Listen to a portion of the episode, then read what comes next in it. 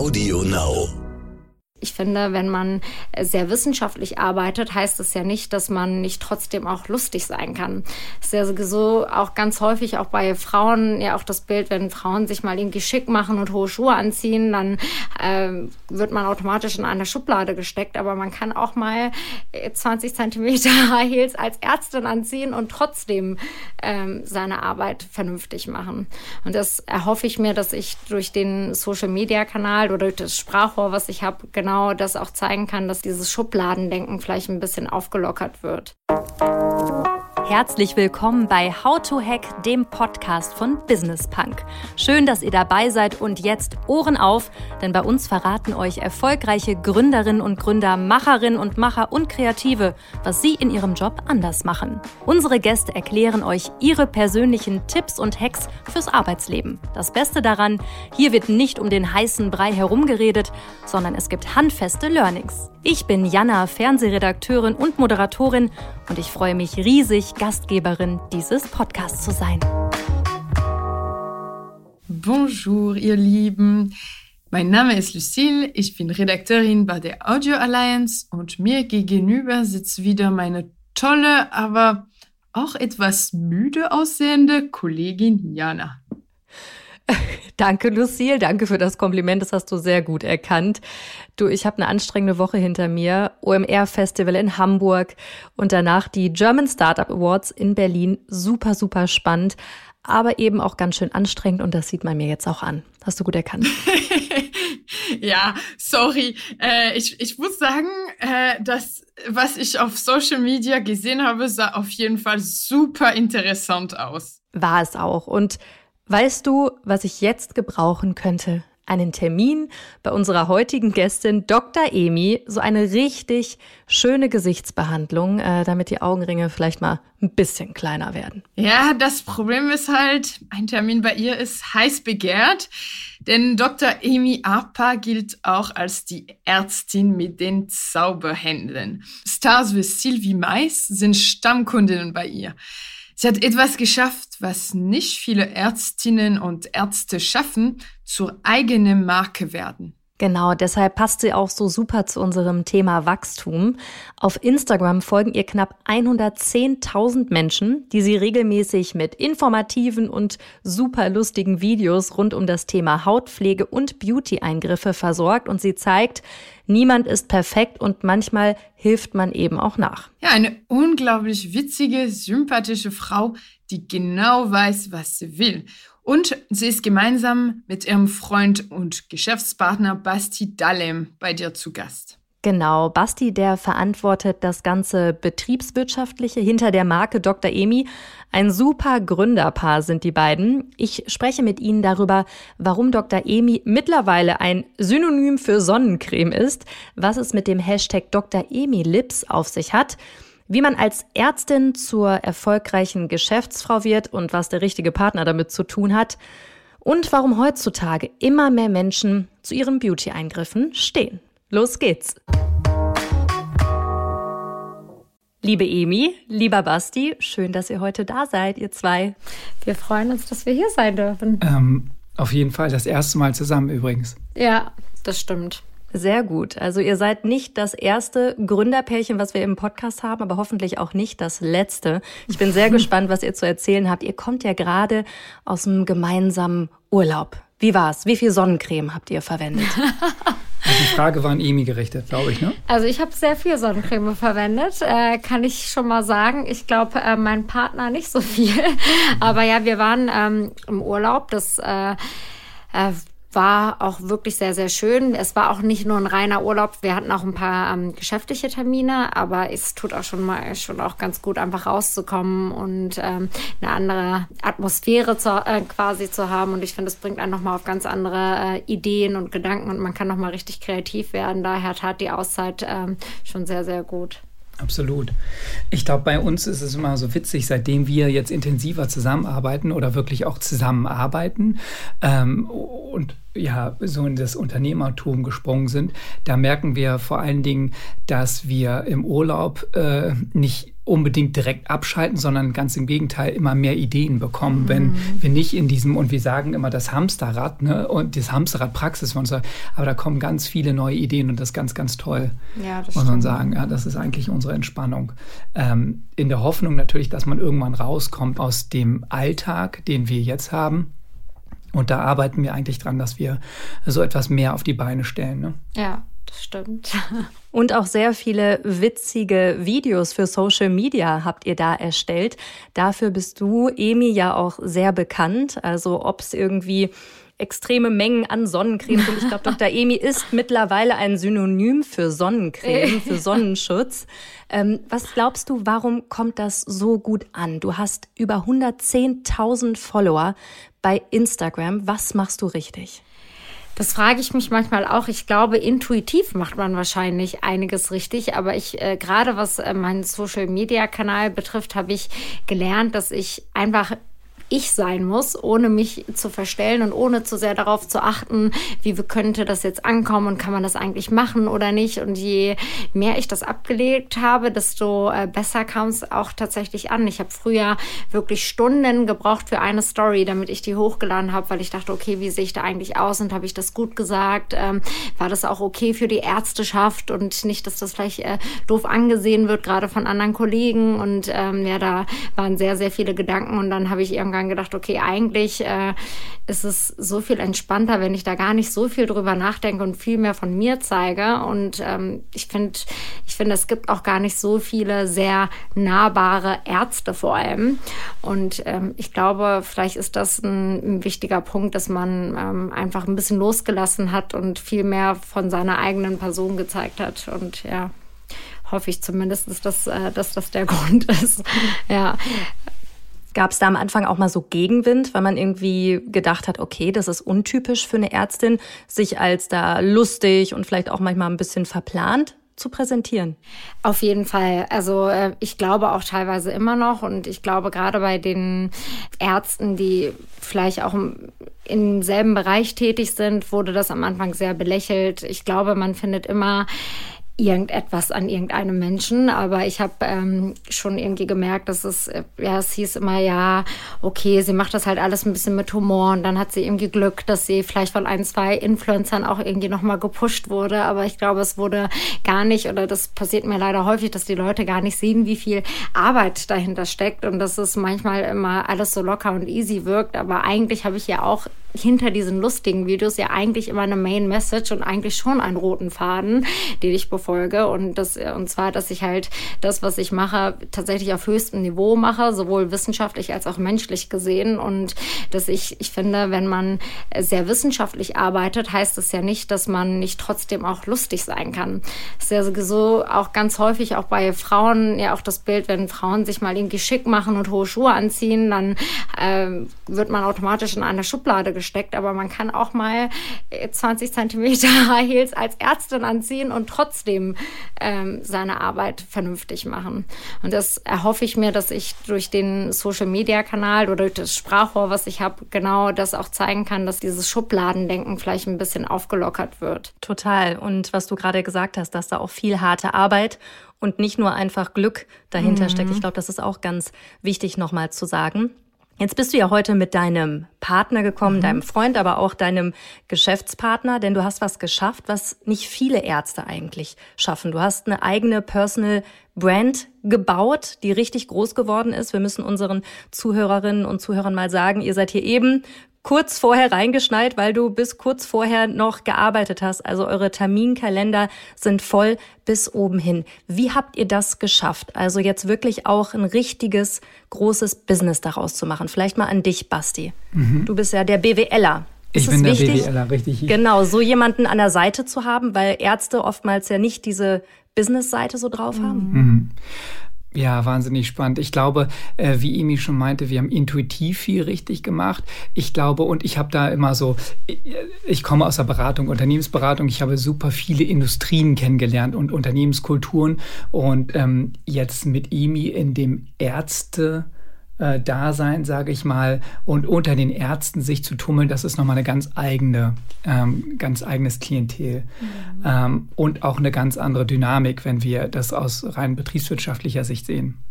Ärzte sind per se keine Betriebswirte und ähm, äh, ich beobachte das aber zurzeit oder die letzten zwei, drei Jahre schon, dass immer mehr Ärzte gerade in diesem Bereich der ästhetischen Medizin relativ ähm, ja, ich sag mal, unternehmerisch handeln und denken. Das ist klassischerweise mein Vater, also ich komme aus einer ersten Familie, mein Vater, der würde das Ganze mit dem Schmunzeln betrachten, dass manche Ärzte quasi eine eigene Creme rausbringen und ähm, eigentlich sozusagen sehr unternehmerisch tätig sind. Ähm, und ich habe da so noch mal einen anderen Abstand dazu, weil ich jetzt kein Arzt bin. Ähm, und muss sagen, dass das ähm, für mich, ich habe ja auch viel dazugelernt ähm, und ich sage immer, dass ich so die Basis lege ähm, oder dabei bin, sage ich, wir, wir lernen ja jeden Tag dazu, muss man sagen. Jede Woche haben wir Learnings, nicht nur was, was das Unternehmertum angeht, sondern auch was Mitarbeiterführung angeht, was mhm. alle Prozesse, die Standardisierung der Prozesse in der Praxis. Und da lernen wir wirklich jeden Tag. Aber das, was meine Aufgabe ist, ist ja wirklich so, die, die Grundlagen zu schaffen, dass etwas, ähm, also einen fruchtbaren Nährboden, äh, dass etwas wachsen kann. Und ähm, ja, der Rest, muss man tatsächlich sagen, ist ja die Arbeit von Emi, weil sie, und du hast es ja auch schon angesprochen, das ist, glaube ich, wirklich das Erfolgsrezept, dass Emi auf Instagram, aber auch vor dem Patienten so ist, wie sie ist, ähm, kein Blatt vom Mund nimmt, was sehr positiv ist ähm, und vor allen Dingen nichts verkaufen möchte sondern teilweise eher von Behandlung abrät mhm. und das wesentlich nachhaltiger ist als ähm, ja, der, der schnelle Pfennig. Ne? Ja, ähm, und ja, bei Instagram, so wie man sie dort sieht, so ist sie auch in, im richtigen Leben, also sehr ähm, authentisch. Und ich glaube, das ist so, wenn man das als Erfolgsformel nennen kann, vielleicht die Symbiose, aber vor allen Dingen deine Persona, mhm. äh, die zum Erfolg führt. Ähm, und vielleicht als Notiz noch klar, äh, sind wir in der glücklichen Lage, dass wir im Bereich der ästhetischen Medizin in einem Wachstumsmarkt sind. Da ist es immer äh, leicht. Ne? Die ästhetische Medizin das kann man eigentlich so in, in vier große Bereiche aufteilen ähm, und alle wachsen eigentlich aus unterschiedlichen Gründen. Das sind Implantate, Injectables, also Botox, Filler, also Hyaluronsäure, ähm, dann Gerätschaften haben wir ja auch und Cosmeceuticals, also so ein paar kosmetische, pharmazeutische Produkte. Und der Bereich Injectables ist eigentlich der am schnellst wachsendsten dieser Bereiche fast zweistellig. Und ähm, da ist es immer leicht, eigentlich, wenn man sich da drin bewegt, dann wachsen alle und alles ist äh, erfolgreich, ja. Ähm, aber ähm, wir sehen, dass wir überdurchschnittlich schnell wachsen. Das äh, sieht man bei euch auf jeden Fall. Und was du eben gesagt hast, dass Ärztinnen und Ärzte eigene Cremes rausbringen. Dr. Barbara Sturm ist ja, glaube ich, auch Mhm. Ein ganz gutes Beispiel dafür, ja. also nicht zu belächeln in dieser Hinsicht. Jetzt hast du ja gesagt, das ist ein extremer Wachstumsmarkt. Jetzt gibt es ja auch Kritiker, die sagen, gerade durch Social Media wird auch jungen Mädchen oder Frauen irgendwie gesagt, okay, das ist jetzt ganz normal, euch irgendwie Botox spritzen zu lassen oder irgendwas. Wie geht ihr mit solcher Kritik um, dass man da irgendwie ein bisschen zu anstiftet? Emi, was sagst du dazu? Ich glaube, man kann diesen Prozess gar nicht aufhalten, dass es, äh, dass nun mal Botulinum und Filler und generell der ästhetische Markt einfach boomt und dass da die Nachfrage da ist. Und ich glaube, ähm, das hat sich klar während des Lockdowns ähm, hat sich da ist es nochmal exacerbiert. Und ich glaube, was man halt jetzt machen kann, gerade in meiner Position, ist sehr verantwortungsvoll damit umzugehen. Und ich finde, das ist das, was dem Markt gefehlt hat, dass äh, ein Arzt auch mal ganz klipp und klar Nein sagt. Und zwar äh, ganz egal, wer vor vor einem steht. Weil gerade bei jungen Leuten ist es so, sie haben vielleicht ein, zwei Sachen, die sie stören und wenn sie dann damit vielleicht zu den Eltern oder zu den Freunden gehen, ähm, dann kriegen sie vielleicht äh, immer so einen Satz zu hören, ach, das brauchst du nicht. Aber wenn sie damit zu einer Ärztin gehen, die auch sagt, das brauchst du nicht, dann hat das einen ganz anderen Impact. Und ich glaube, das ist äh, tatsächlich, vielleicht nochmal, um das zu bestärken, was du gesagt hast, das Erfolgsrezept in Anführungsstrichen, dass ich mich da aus den ganzen, äh, sage ich mal, aus dem monetären monetären oder äh, Teilen nehme ich mich da eigentlich komplett raus. Ich weiß gar nicht, also mich interessieren auch, das glaubt mir wahrscheinlich keiner, aber mich interessieren auch die Umsätze überhaupt nicht. Wirklich nicht. Ich bin da wirklich einfach, also ich wüsste, ich kontrolliere das nicht. Ich weiß gar nicht, wie häufig ich überhaupt mal auf, äh, irgendwie auf meinen Account gucke bei der Bank. Also so war ich tatsächlich schon immer. Und, Dafür hast äh, du Basti. Ja, genau. Und das, aber ich glaube, dass es halt so wichtig ist für meine Patienten, weil ich denen einfach einen Mehrwert gebe, dadurch, dass ich eben auch keine Ärztin bin, die nur ästhetische Medizin macht. Ich bin Dermatologin und ich habe dieses Materielle nicht so im Fokus. Und ich sehe das bei ganz vielen ähm, tatsächlich äh, jetzt ohne darüber schlecht sprechen zu wollen, aber ich sehe das bei ganz vielen Ketten, die überall äh, gerade aufspringen, dass Monetäre einfach ein, eine große Rolle spielt. Und ich glaube, da, dadurch passiert es halt auch schnell, dass Leute anfangen mit 17, 18 sich äh, für Injectables zu interessieren und die dann auch tatsächlich durchzuführen. Und da habe ich einfach eine andere Philosophie. Und das ist, ähm, würde ich sagen, auch dieser rote Faden sowohl in der Praxis, also in dem, was wir tagtäglich äh, vor Ort tun, aber auch, auch in der digitalen Welt, dass wir sagen, okay, wir äh, möchten das alles sehr natürlich halten und uns ist wichtig, dass wir den Patienten ein gutes Lebensgefühl geben und wenn man schon solche Behandlungen macht, dann halt wirklich auf hohem Niveau und so natürlich wie möglich. Gib mal ein Beispiel, wann du eine Patientin oder einen Patienten mal abgelehnt hast und warum? Ähm, es ist meistens äh, so, dass Patienten schon vorbehandelt sind, muss ich ehrlicherweise sagen. Und dann ist es, ähm, wollen sie meistens, merken sie auch, dass irgendwas nicht äh, gut ist, weil man muss auch ehrlicherweise sagen, wenn zum Beispiel Filler falsch platziert sind, dann verändert das die eher Mimik immens. Zum Beispiel, wenn Filler in der Wangenmuskulatur liegt und vielleicht auch im Muskel, dann kann es auch einfach mal die, äh, die Mimik so stark beeinflussen, dass es teilweise äh, sogar zu Asymmetrien und so weiter führt. Und ich glaube, viele merken, dass Filler nun mal auch Nebenwirkungen haben und kaum jemand spricht darüber. Und dann ist man aber ganz häufig bei, äh, also tauchen sie dann irgendwann noch bei mir in der Sprechstunde auf, meistens vorbehandelte Patienten und wollen das aber auch nicht unbedingt entfernen. Ne? Und dabei mache ich da auch zusätzlich eine Bildgebung. Ich analysiere das alles und trotzdem ähm, merke ich, dass wir da nicht auf einen Nenner kommen und dass es eher noch, also viele denken, da muss man noch mehr reinmachen, um das irgendwie auszugleichen. Und ich bin da, wie gesagt, nicht so ein Fan von. Und ich glaube, die, äh, das passiert dann häufiger, dass ich, äh, dass ich dann die Patienten ablehne. Also das ist ein Beispiel. Äh, weiteres Beispiel sind tatsächlich zu junge Patienten, dass ich mir manchmal denke, oh, ganz ehrlich, äh, das brauchst du nicht. Und warum muss man schon so früh anfangen mit äh, zum Beispiel irgendwie noch vollerem Mund, was die Anatomie gar nicht hergibt. Weil man muss ehrlicherweise sagen, gerade Lippenbehandlungen sind ja sehr beliebt, aber man braucht nun mal auch eine etwas erschlaffte Haut,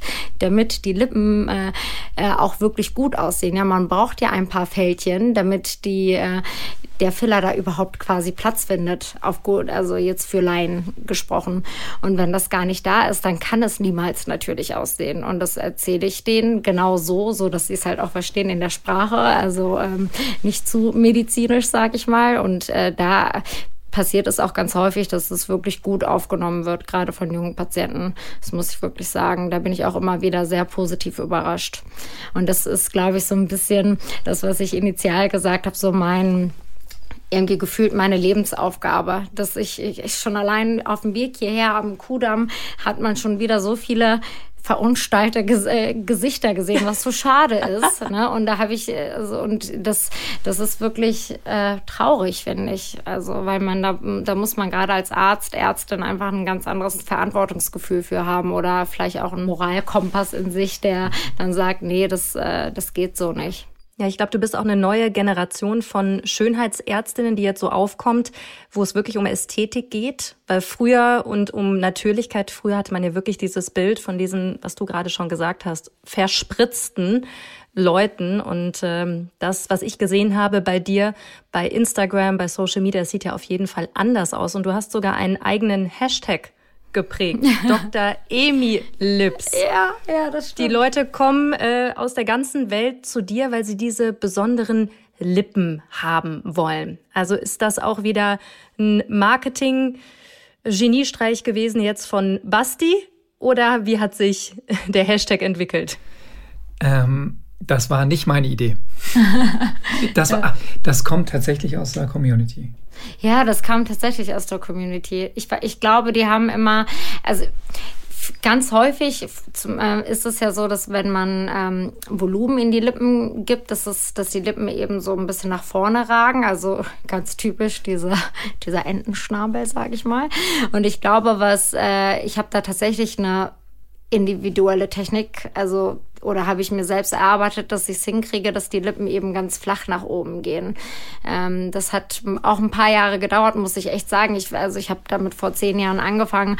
Damals habe ich äh, eine ganz andere Technik gehabt als ähm, heute. Ich glaube, es ist wirklich so, Übung macht den Meister. Und ich habe ja, ich mache ja, obwohl ich ja Dermatologin bin, mache ich ja eigentlich nichts anderes mehr inzwischen außer ästhetische Medizin. Klar haben die Patienten Mehrwert, weil ich sie auch dermatologisch berate, aber es ist schon viel, dass ich tatsächlich eine ganz kleine Nische für mich gefunden habe und das den ganzen Tag mache. Und ähm, ich glaube, dadurch habe ich da vielleicht auch eine besondere Technik. Und die Stars und Sternchen vertrauen dir. Also das ist ja auch schon mal eine gute Visitenkarte. Vielleicht kannst du ja mal ein paar aufzählen, die da zu dir kommen. Und wie wichtig ist es, dass man auch ja prominente Patientinnen hat? Würdest du sagen, das ist ein Gamechanger oder ist es einfach so Kirsche on top? Mm, gute Frage. Also ich glaube, klar, ähm, ist es schon irgendwo wahrscheinlich ein Gamechanger, muss ich ehrlicherweise sagen. Vor allem, wenn man vielleicht auch bestimmte prominente Beispiele beobachtet hat und seit Jahren kennt und sieht, okay, die sahen vielleicht mal anders aus, jetzt äh, sind sie aber bei Dr. Emi und plötzlich sieht es anders aus. Also ich glaube, das, also gerade das ist vielleicht, äh, macht den Unterschied, würde ich schon sagen. Ähm, und sonst bin ich eigentlich gar nicht so ein Fan davon. Ähm, damit, also ich finde es ganz schlimm, wenn Ärzte so damit prallen, wer alles zu denen kommt und plötzlich ganz aus Versehen mal Bilder zeigen oder die sogar teilweise in ihrer Praxis aufhängen lassen, weil ich glaube, meinen Patienten, die wissen es sehr zu schätzen, dass ich sehr, sehr diskret bin und auch noch nie von irgendjemandem verlangt habe, um Gottes Willen, oder mir gewünscht habe, dass sie äh, darüber in der Öffentlichkeit berichten. Ähm, ja, und dadurch, ich habe eh eine ärztliche Schweigepflicht, das ist das oberste Gut, finde ich. Daher, wenn Leute von alleine darüber sprechen, dass sie zu mir kommen und das ähm, bei Social Media zum Beispiel oder auch irgendwie generell in der ähm, klassischen Presse erwähnen, freut man sich natürlich, aber ähm, von alleine habe ich eigentlich noch nie einen Namen genannt. Aber wie krass ist das auch, dass das so normal geworden ist und dass es auch für gerade jetzt Influencerinnen ganz normal ist zu sagen, okay, ich habe mir die Lippen machen lassen, ich habe mir Botox machen lassen, also es keine Scham mehr vorhanden ist. Früher, äh, ich erinnere mich an den Satz von Chiara Ohofen, äh, es ist die Haarfarbe, ich habe mir nicht die Lippen machen lassen. Da ist ja auch wirklich ein, ein Prozess in Gang gekommen, dass man sich mhm. nicht mehr dafür schämt. Ist es das, dieses authentisch sein?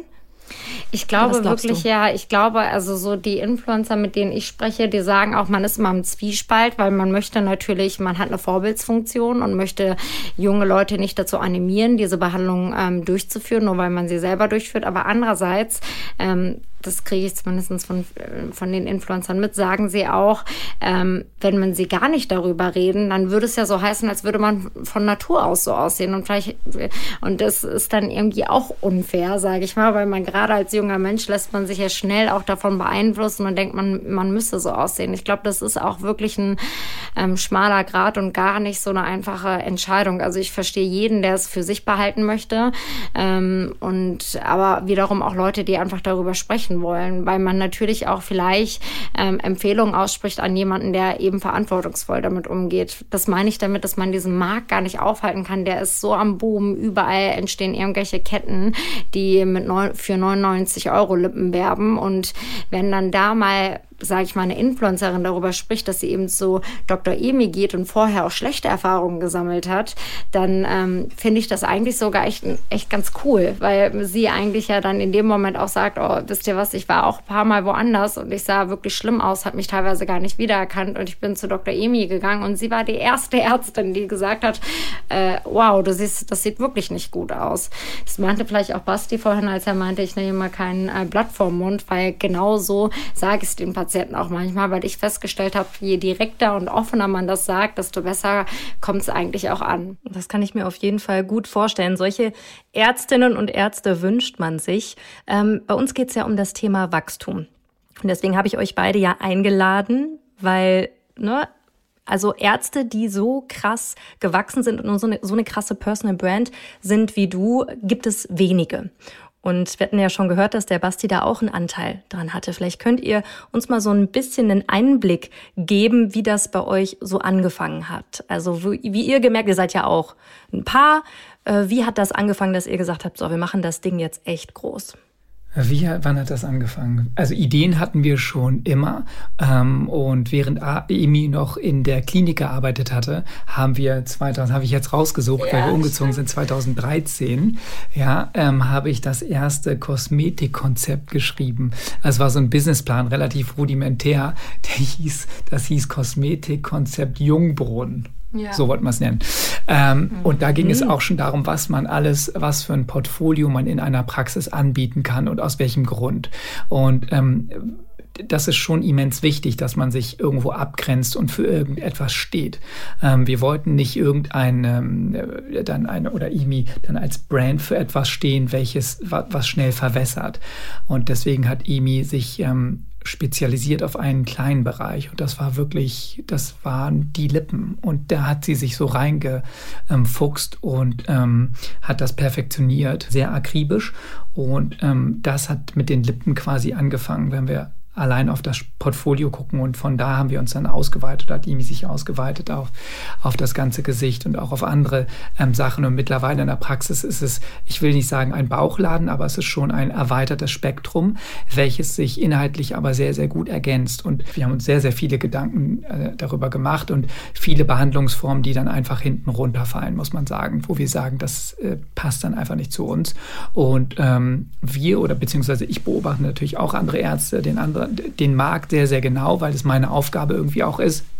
Und ich glaube, das ist auch ein Unterscheidungsmerkmal, dass wir ähm, nicht nur, was die Behandlung angeht, die wir durchführen, sondern auch ähm, mittlerweile, wo wir in der Öffentlichkeit oder wo IMI dann jetzt in der Öffentlichkeit steht als Marke, muss man sagen, ähm, kriegen wir natürlich auch Kooperationsanfragen. Und ich glaube, das ist so ein bisschen dieser Nährboden, den ich angesprochen hatte, ähm, dass man, was das Branding angeht, also die Markenbildung, ähm, dass wir von zehn Anfragen neunmal Nein sagen, dass mhm. wir eigentlich immer Nein sagen ähm, und dass wir uns ganz genau aussuchen. Man sagt ja, Positionierung ist das stärkste Marketing auf diesem Planeten. Ähm, also wo geschieht die Marke Dr. Emi in welchen Kanälen und unter welchen Voraussetzungen und ähm, zu welchem Zeitpunkt. Und das haben wir uns sehr gut ausgesucht, ähm, unabhängig von, den, äh, von dem monetären Aspekt. Also wir haben quasi sozusagen Kooperationspartner. Das machen wir aber, um unsere Marke zu bilden und nicht. Zum Beispiel, mit wem arbeitet ihr da zusammen? Wir arbeiten, das können wir öffentlich sagen, mit Skincare-Marken von ähm, L'Oreal, zum Beispiel SkinCeuticals oder Vichy. Ja. Mit denen mhm, arbeiten und, wir zusammen. Und wo sagt ihr Nein? Bei welchen Kooperationen sagt ihr Nein? ähm, bei sehr vielen eigentlich, auch aus dem Bereich äh, Hautpflegeprodukte, äh, die aber dann nicht zu uns passen, wenn wir etwas tiefer einsteigen und wenn wir vielleicht in ähm, die, die dann gibt es einen richtigen Funnel, sage ich mal, einen Trichter ähm, und muss das sozusagen so einen mhm. gewissen Lauf durchlaufen, Validierungsstufen. Und ähm, wenn wir mit denen telefonieren und einfach merken, dass sie nicht unsere Philosophie vertreten oder wenn die Produkte dann nicht vegan sind oder tierversuchsfrei oder sonstiges, wo EMI sagt, das, das ist halt das geht nicht, dann fliegt das halt raus. Und ähm, ich glaube, ja, das ist für uns besonders wichtig, dass wir das, dass wir selektieren. Und sehr, sehr viele andere Marken, das kriegt EMI aber nicht mit, das mache ich dann einfach so, dann sage ich nein. ja, ich glaube, so aus ähm, medizinischer, dermatologischer Sicht, wenn da Inhaltsstoffe nicht stimmen, ähm, das, ist, das ist ganz häufig ein Punkt, dass ich mir denke, es gibt ja wirklich teilweise sehr, sehr große Marken, ähm, Luxusmarken, die wir schon abgelehnt haben, weil ich finde, das passt auch wieder auch zu dem, was wir initial sagten, dass man einfach immer authentisch bleiben muss. Ne? Und wenn ich da plötzlich anfangen würde, ähm, obwohl ich immer predige, dass da bestimmte Inhaltsstoffe einfach in bestimmten Formulierungen sein müssen, dann plötzlich nur aufgrund eines monetären Aspekts, die dann äh, in, in die Kamera halten würde, das wäre sehr unauthentisch. Ich glaube, ich bin auch in der glücklichen Position, dass ich ähm, gar nicht auf Kooperationen bei Social Media angewiesen bin. Ich also wenn ich, wenn wir diese Kooperation haben, dann liegt es daran, dass die Firmen auf mich äh, oder äh, auf uns zugekommen sind, weil ich sie eh schon mal in die Kamera gehalten habe, weil ich wirklich überzeugt bin davon. Und ähm, ja, das ist also, das ist, glaube ich, echt auch eine Erleichterung. Ich kann mir vorstellen, dass es, wenn man, wenn das der Hauptberuf wäre und man halt nun mal bestimmte, auf bestimmte Kooperationen angewiesen ist, dass man da vielleicht nicht ganz so selektiv rangehen kann manchmal. Also nur das empfehlen, wo man hintersteht. Ne? Mhm. Das ist dir ganz, ganz wichtig. Basti, ist ja das Schöne, dass wir dich dabei haben, der Zahlenmensch. Können wir über Zahlen reden?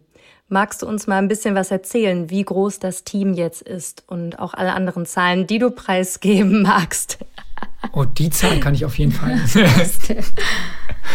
ähm, also wir sind mittlerweile 13 Leute mhm. und stark wachsend. Ähm, wir haben vor einem Jahr angefangen mit drei Leuten, ähm, einer guten Freundin von uns, muss man sagen, direkt auch einer Dermatologin. Und ähm, ich denke, das, was wir in Zukunft haben, da werden wir, das ist so unsere große Vision, ja, dass wir ähm, in zwei Jahren eigentlich äh, dreistellig eine Mitarbeiterzahl haben. Ich weiß, Ziele muss man sich hochstecken. Ja. Und äh, das klingt erstmal äh, so, aber äh, von unserem von unserer Roadmap, ja, kann das gut hinkommen. Und das ist unser Ziel. Ich weiß gar nicht, warum wir dann so, das werden wir auch häufiger gefragt, warum wir so einen Drive haben und warum wir eigentlich die ganze Zeit arbeiten und ähm, so für diese, für diese Sache einstehen. Und eigentlich muss man ja auch tatsächlich sagen, so viel Freizeit von uns äh, da eigentlich drauf geht. Fast kann man es ja gar nicht mehr unterscheiden. Ähm, Arbeitszeit ja, warum? und Freizeit. Warum ja. ist das so? Ich glaube, weil wir beide in, in diesem Unternehmertum oder in dieser Sache, die wir gegründet haben und die wir vorantreiben, eine Selbstverwirklichung sehen. Und das äh, sozusagen, es gibt eigentlich keine größere intrinsische Motivation als die der Selbstverwirklichung. Und ähm, gibt ja verschiedene Theorien, ne? ja. Bedürfnispyramiden von Maslow und Selbstverwirklichung ist immer eigentlich der oberste Punkt. Und ich glaube, das, das ist es. Also ich meine, das hatte ich, ähm, kann ich offen sagen, Emi auch nicht. Ähm, wenn wir morgens aufstehen, dann haben wir richtig Lust, in den Tag zu starten. Und das war vorher ähm, nicht unbedingt immer so. Das stimmt, total. Ja, also mhm. äh, seit zwei Jahren kann man wirklich sagen, stellen wir uns eigentlich sehr, sehr selten einen Wecker.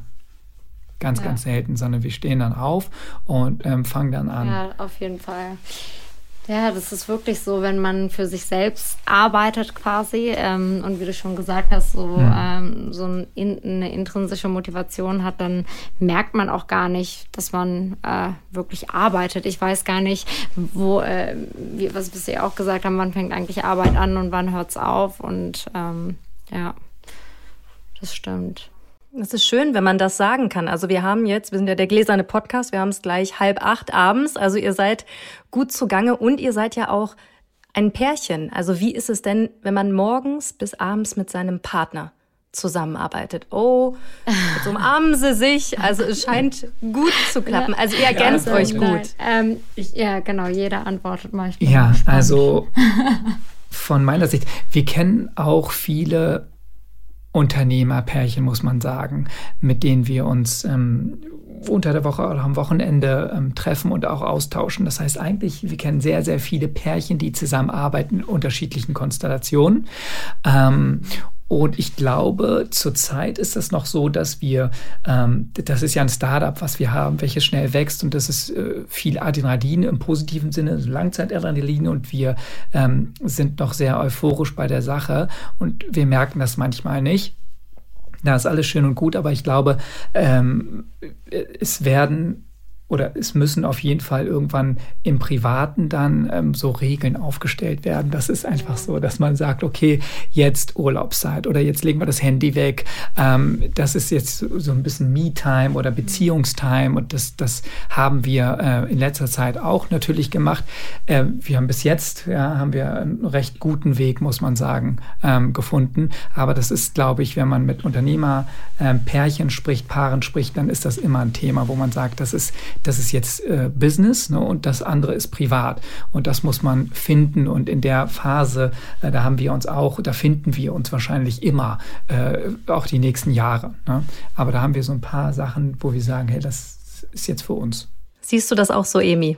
Ja, es gibt ja schon ein paar Punkte, die man auf jeden Fall privat vielleicht äh, auch auf Beziehungsebene zurückgestellt hat, weil ähm, die Arbeit schon äh, irgendwie Vorrang hatte, vor allem in den letzten zwei Jahren. Das ist schon so und ich glaube, es äh, ein Tod muss man wahrscheinlich immer irgendwie sterben, auch wenn es jetzt irgendwie hart klingt. Aber ich glaube, das muss man sich auch einfach bewusst sein, dass es halt äh, dass man halt vielleicht nicht ganz so häufig Urlaub machen kann oder ausgiebig Zeit hat, äh, gemeinsame äh, Partys zu planen oder vielleicht auch die äh, Hochzeit oder wie auch immer. Das ist schon auf jeden Fall in den Hintergrund gerückt eine Zeit lang, was ich aber auch vollkommen okay fand und auch richtig fand, weil ich hätte gar nicht den Kopf und auch die Lust dafür da in dem Moment gehabt. Aber ich muss schon sagen, dass ich jetzt in der Beziehung viel, viel glücklicher bin als in der Zeit, wo ich im Krankenhaus gearbeitet habe. Also das, weil ich da war ich wirklich jetzt so... geben sich gerade die Hand. Die ja, nee, nee, er hat, ja genau, weil er...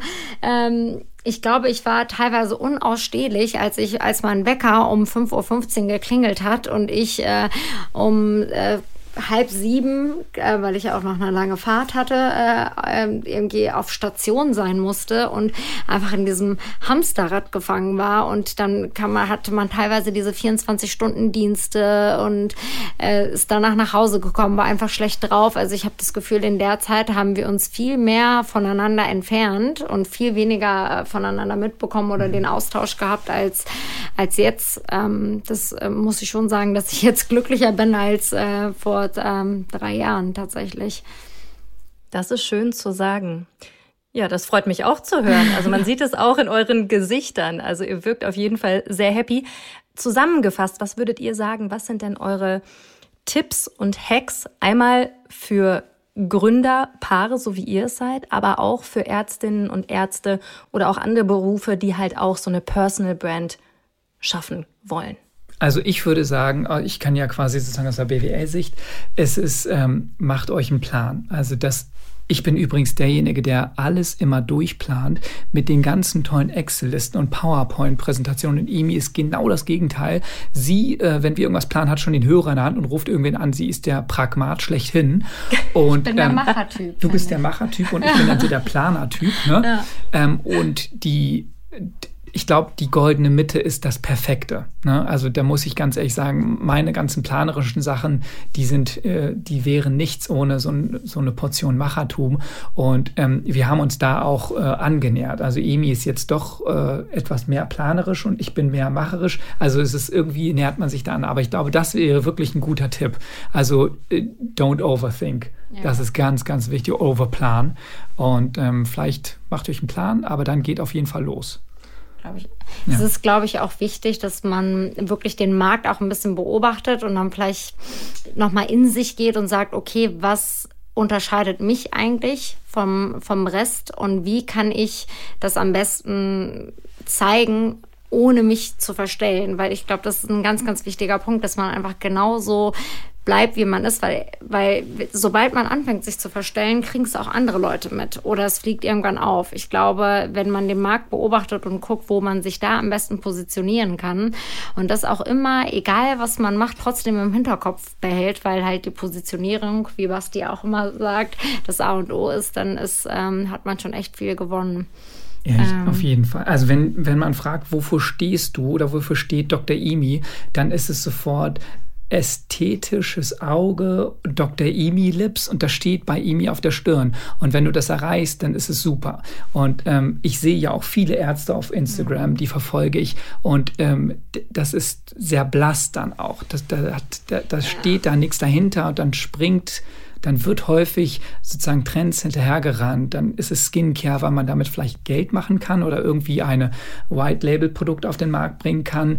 Ähm, aber das bringt nicht viel. Das ist nicht nachhaltig. Ne? Ich glaube, wenn man sich selber findet, seine Stärken findet und darauf aufbaut, ohne zu sehr auf diese auf den monetären Aspekt zu gucken oder auf die Umsatzströme, dann fährt man langfristig immer besser und das wird äh, von alleine ein Riesenerfolg werden. Und ich finde, ohne, das ist auch ein ganz wichtiger Punkt, zu sehr nach äh, links und rechts zu gucken. Ich glaube, was ich aktuell beobachte, ist, dass viele Ärzte auch einfach genau das machen. Also es klingt jetzt fast ein bisschen arrogant, aber was ich auch mache. Ich sehe teilweise werden ganze Bilder, ganze Captions, ganze Webseiten eins zu eins geklaut. Und ich glaube, das ist ähm, das das kann nicht erfolgreich sein, weil jeder andere, der sich auch in dem Markt auskennt, wird ja wahrscheinlich wissen, von wem man es geklaut hat. Und ich glaube, wenn man aber einfach mal, also ich mache das zum Beispiel so, Basti guckt immer viel auf andere Ärzte, ich wirklich gar nicht. Null. Mir ist es super wichtig, mich davon nicht beeinflussen zu lassen, weil sonst merke ich auch, dass mich manchmal Sachen ärgern oder ich denke, okay, das ist vielleicht ein Trend, muss ich da auch mitgehen. Und ich schalte das einfach total ab. Ich gucke gar nicht so sehr, was die anderen machen. Und ich glaube, für Social Social Media ist das, äh, hat mich das auf jeden Fall auf viele Ideen gebracht, die ich nicht hätte durchführen können, wenn ich zu sehr geguckt hätte, was der Trend bei den Ärzten ist. Also ich habe die meisten Ideen, die ich habe, habe ich eigentlich aus der Fashion-Welt tatsächlich für Instagram. Die habe ich einfach auf die Beauty-Welt ein bisschen übertragen.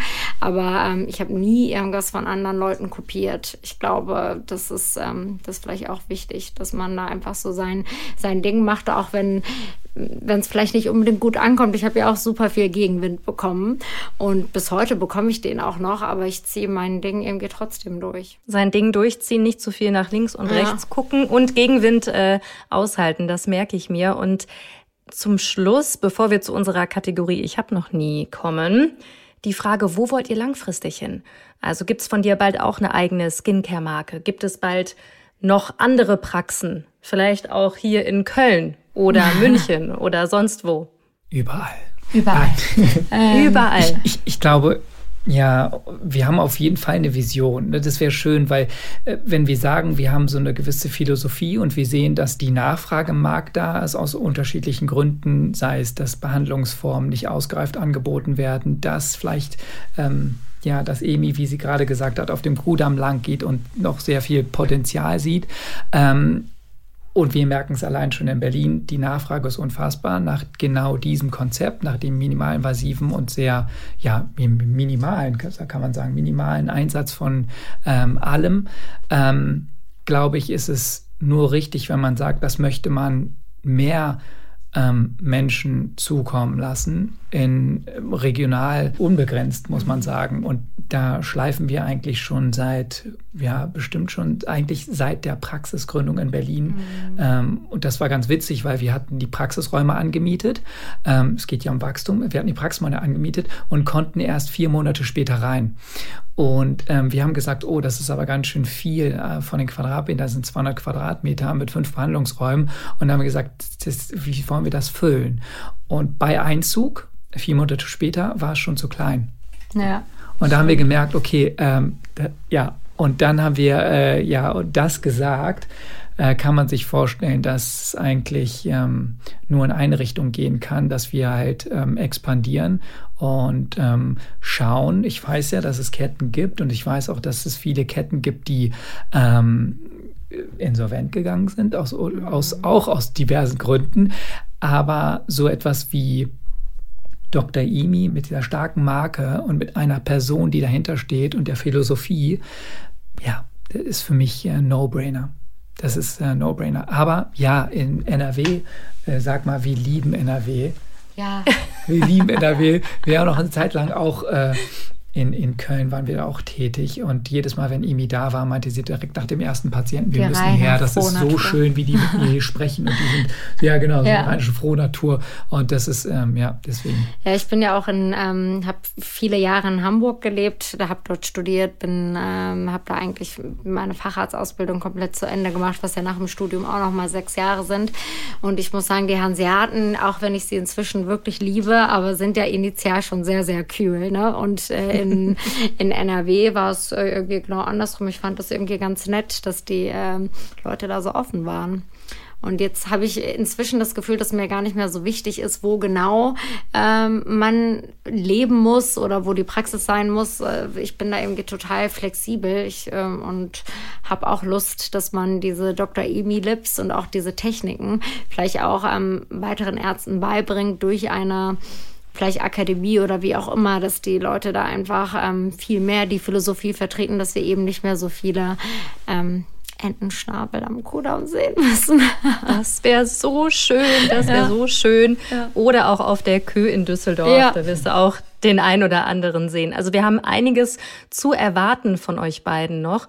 Und dann würde ich sagen, gehen wir direkt rein in unsere Kategorie Ich hab noch nie. Kennt ihr das Trinkspiel aus eurer Jugend? Äh, also, Never muss, ever ever. Ja, doch, kenne ich. Okay, aber mhm. ich muss nur wissen, wann trinken, wann nicht. Genau, ich erkläre nochmal genau. die Spielregeln. Mhm. Also, wenn eure Antwort auf meine Frage doch ist, dann müsst ihr trinken. Mhm. Und wenn eure Antwort stimmt ist, dann bleibt euer Glas stehen. Mhm. Also, das also kriegen wir ganz, ganz leicht. Genau, kriegen wir mhm. hin. Wir starten mal mit der ersten. Emi, zuerst an dich. Ich habe noch nie mal meinen Sonnenschutz vergessen. Warte mal, doch, war trinken. ja. Mhm. Hast du jemals deinen Sonnenschutz vergessen, dich mal nicht eingecremt oder mal keinen Hut getragen? Mhm. Hast du? Dann musst du ein Glas trinken. Das gibt's doch nicht. Ja. Also bei Social Media sieht das aus, als hättest du immer vier Zentimeter Sonnencreme ja, im Gesicht. Ich muss aber auch sagen, das kam mit dem Medizinstudium und mit meiner Facharztausbildung. Ich muss leider sagen, ganz schlimm. Ich war sogar früher im Solarium. Und weißt du was? Ich habe mich sogar mal auf Mallorca oder Lorette de Mar war es wirklich mit Kokosöl eingeschmiert und wollte unbedingt mit aller Macht braun werden. Das ist so schlimm. Ich auch, schäme ich weiß auch noch, das weiß ich auch noch. Da, ähm, oh ja, die Phase habe ich auch miterlebt. Ich kenne ja Evi, Emi schon Ewigkeit, nur drei Jahre. Aber ja, wie lange denn eigentlich? Also, das heißt, also das ist halt so, wir haben uns so das erste Mal gesehen vor 21 Jahren. Ja, ja, vor 21 Jahren das erste Mal gesehen. Wir sind ja seit zehn Jahren zusammen wirklich. Und ähm, in dieser Phase das erste Mal gesehen, wir haben uns ja nicht wirklich kennengelernt vor 21 Jahren, da waren wir ja noch in ganz anderen. In der Schule. Da waren wir in der Schule. Ja. ja. Ja. Jesus, wir waren, äh, ja, wir waren auf einer Schule. Ja.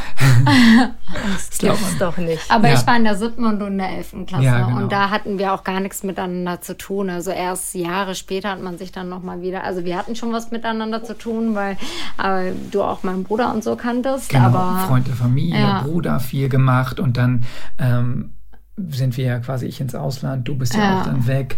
Und irgendwann, man hat, worüber haben wir uns früher geschrieben? Ich glaube StudiVZ. Zweimal im Jahr. Mhm. StudiVZ oder so gab es ja früher, ne? Zweimal im Jahr einfach, oh, wie geht's, alles klar, in Kontakt gehalten. Und dann, ja, dann vor zehn Jahren würde ich sagen, ähm, haben wir uns gesehen und dann sozusagen wirklich ähm, mit anderen Augen gesehen.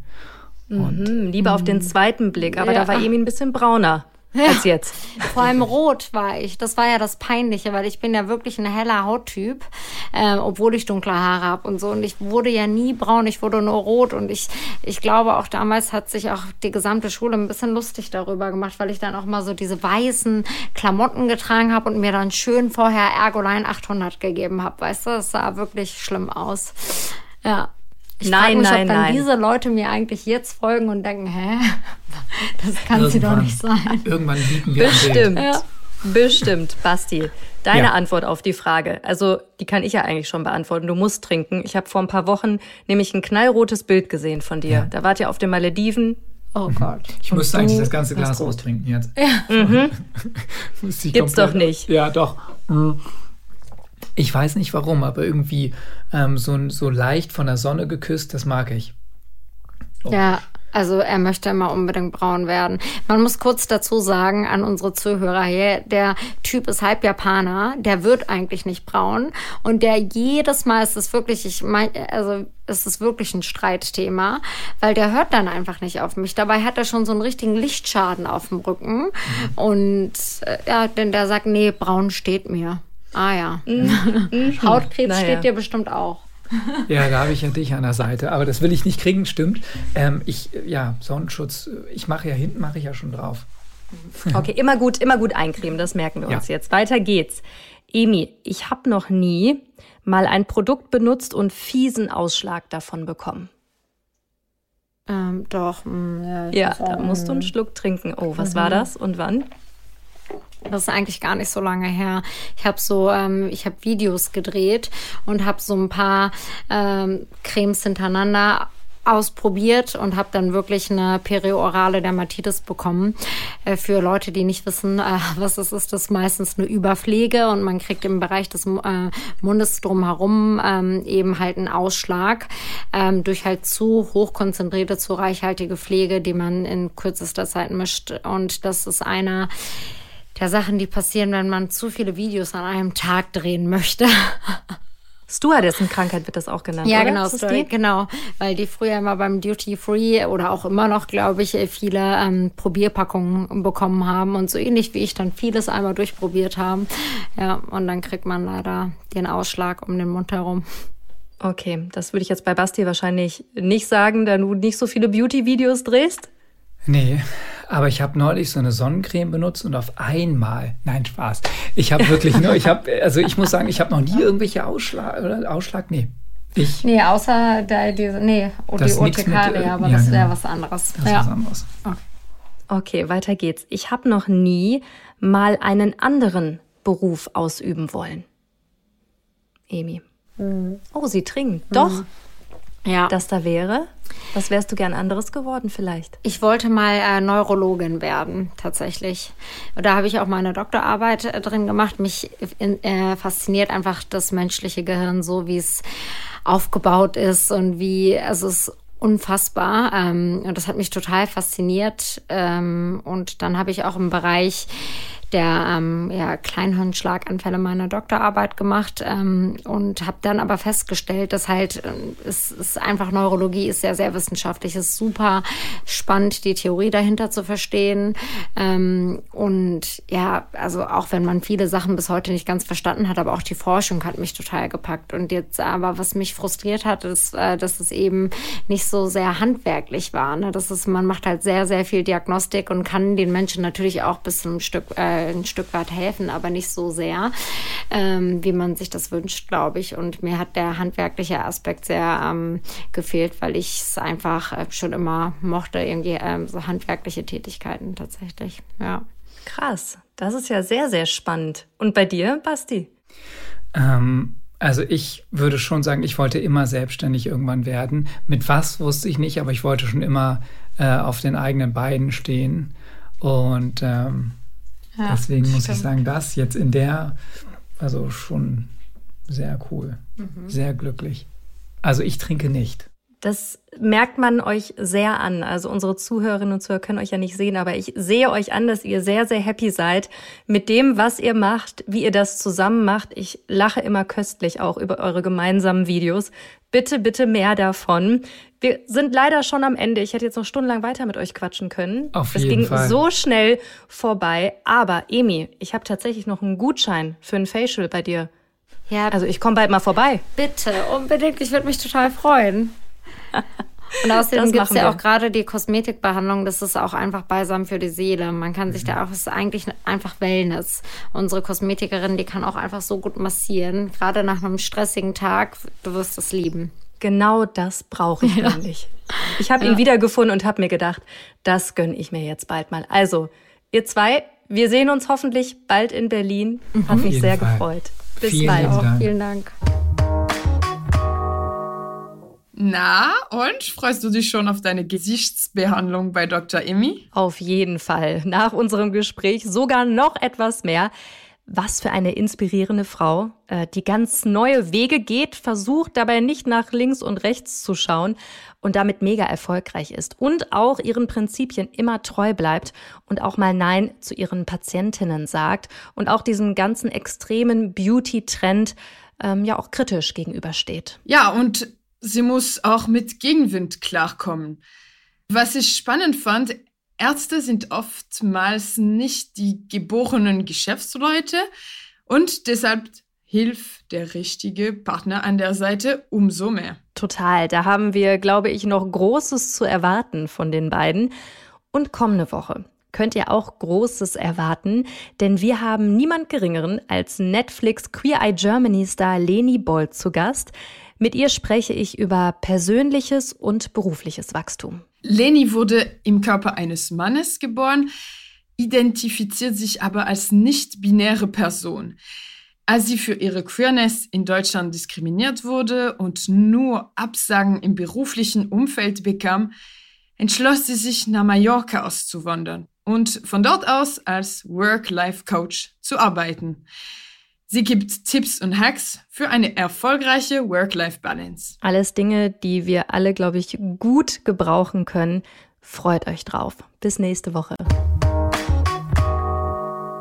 Lesetipp der Woche. Mir hat es bei den heutigen Interviews sehr gefallen, dass Dr. Emmy so offen über ihre Karriere und ihren Beruf spricht.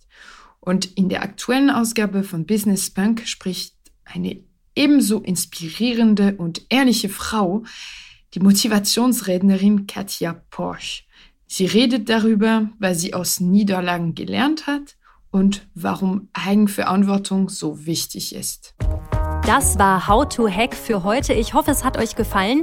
Immer donnerstags gibt es eine neue Folge. Abonniert uns gerne fleißig auf Audio Now oder wo auch immer ihr Podcasts hört. Und über eine 5-Sterne-Bewertung würden wir uns natürlich auch freuen. Audio Now.